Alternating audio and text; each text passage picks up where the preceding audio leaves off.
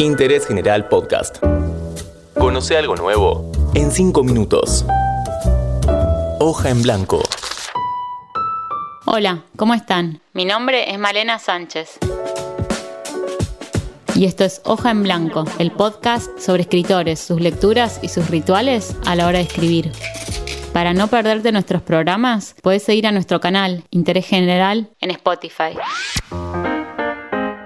Nació en Buenos Aires en 1989. Es licenciada en Filosofía por la Universidad de Buenos Aires, en donde se desempeña como docente. Enseña, además, escritura en la Universidad Nacional de las Artes. Como periodista, colabora con varios medios. En 2017 publicó el libro de poemas Reconocimiento de Terreno y en 2018 ganó el premio Ficciones al mejor libro de cuentos inéditos, otorgado por el Ministerio de Cultura por el libro Nadie vive tan cerca de nadie, publicado por el sello MC en 2020. En 2019 publicó su ensayo, El fin del amor, querer y coger en el siglo XXI, que va por su novena reedición en Argentina y su segunda en España. Todas nuestras maldiciones se cumplieron, es su última novela. Hoy completa nuestra hoja en blanco Tamara Tenenbaum. ¿Qué te genera una hoja en blanco? Una hoja en blanco para mí no, no es una angustia porque yo no tengo esa cosa de sentarme a escribir a ver qué sale. Si ya abro el documento es porque tengo algo para hacer y si no, sigo anotando, sigo pensando, sigo leyendo. Para cuando me enfrento a la hoja en blanco es porque ya, ya siento que en algún lado sé lo que hay que hacer, así que no, no es una angustia que yo tenga. ¿Cuáles son tus rituales a la hora de escribir? Soy muy poco ritual en el sentido de la escritura, puedo escribir en el teléfono, en un cuaderno, en lo que tenga en el momento no me importa. Pero si tengo un ritual o una clave, bueno, en general tengo una infusión, Mateo Café, y sí tengo en realidad una clave que de verdad me importa mucho, que es que si no tengo cinco horas libres por delante ni me siento. Es como una sensación de que tengo poco tiempo, que me angustia o que me da ansiedad o que digo como no me va a salir para nada porque sé que necesito distraerme, ir y venir. Entonces si no tengo cuatro o cinco horas, diría cinco más bien por delante, me pongo a resolver otra cosa que tengo que resolver, hacer facturas, a leer o a escuchar música, pero no a escribir. Ese es mi ritual.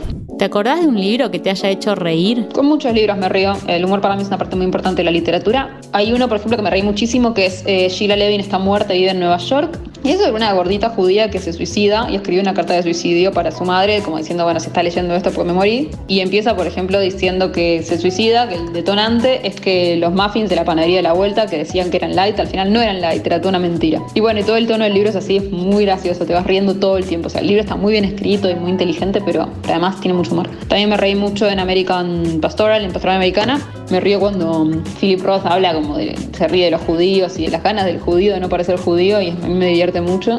Y después, bueno, también hay otro libro que me divierte mucho, que es eh, Tristram Shandy, ¿no? Eh, me parece que, que es, que, que, podría ser como el Quijote, quizás, si querés, de, de habla inglesa, de Lawrence Stern.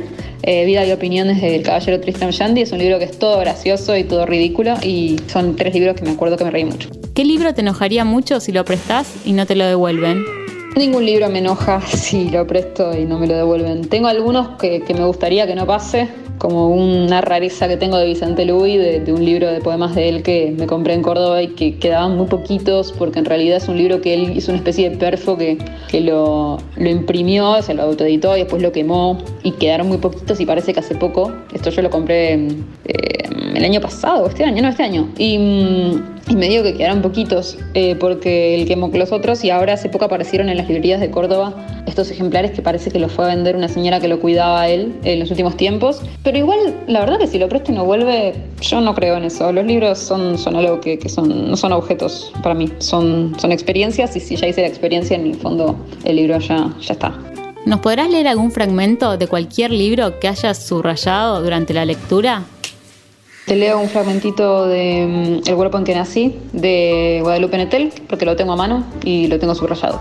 Para mí, lo supuestamente maravilloso que tiene la infancia, según mucha gente, es una de esas jugarretas que nos tiende la memoria. Por más diferencias que existan entre una vida y otra, estoy convencida, doctora Zaslavsky, de que ninguna niñez puede ser del todo placentera. Los niños viven en un mundo donde la gran mayoría de sus circunstancias son impuestas. Otros deciden por ellos. La gente que han de tratar, el lugar en el que han de vivir, la escuela a la que asistirán, incluso lo que deben comer cada día. Esta fue Tamara Tenenbaum, que pasó 5 minutos por hoja en blanco, por interés general. Este episodio fue una producción de Interés General Podcast. Desde el 2020, acompañándote todos los días. 5 minutos para que conozcas algo nuevo.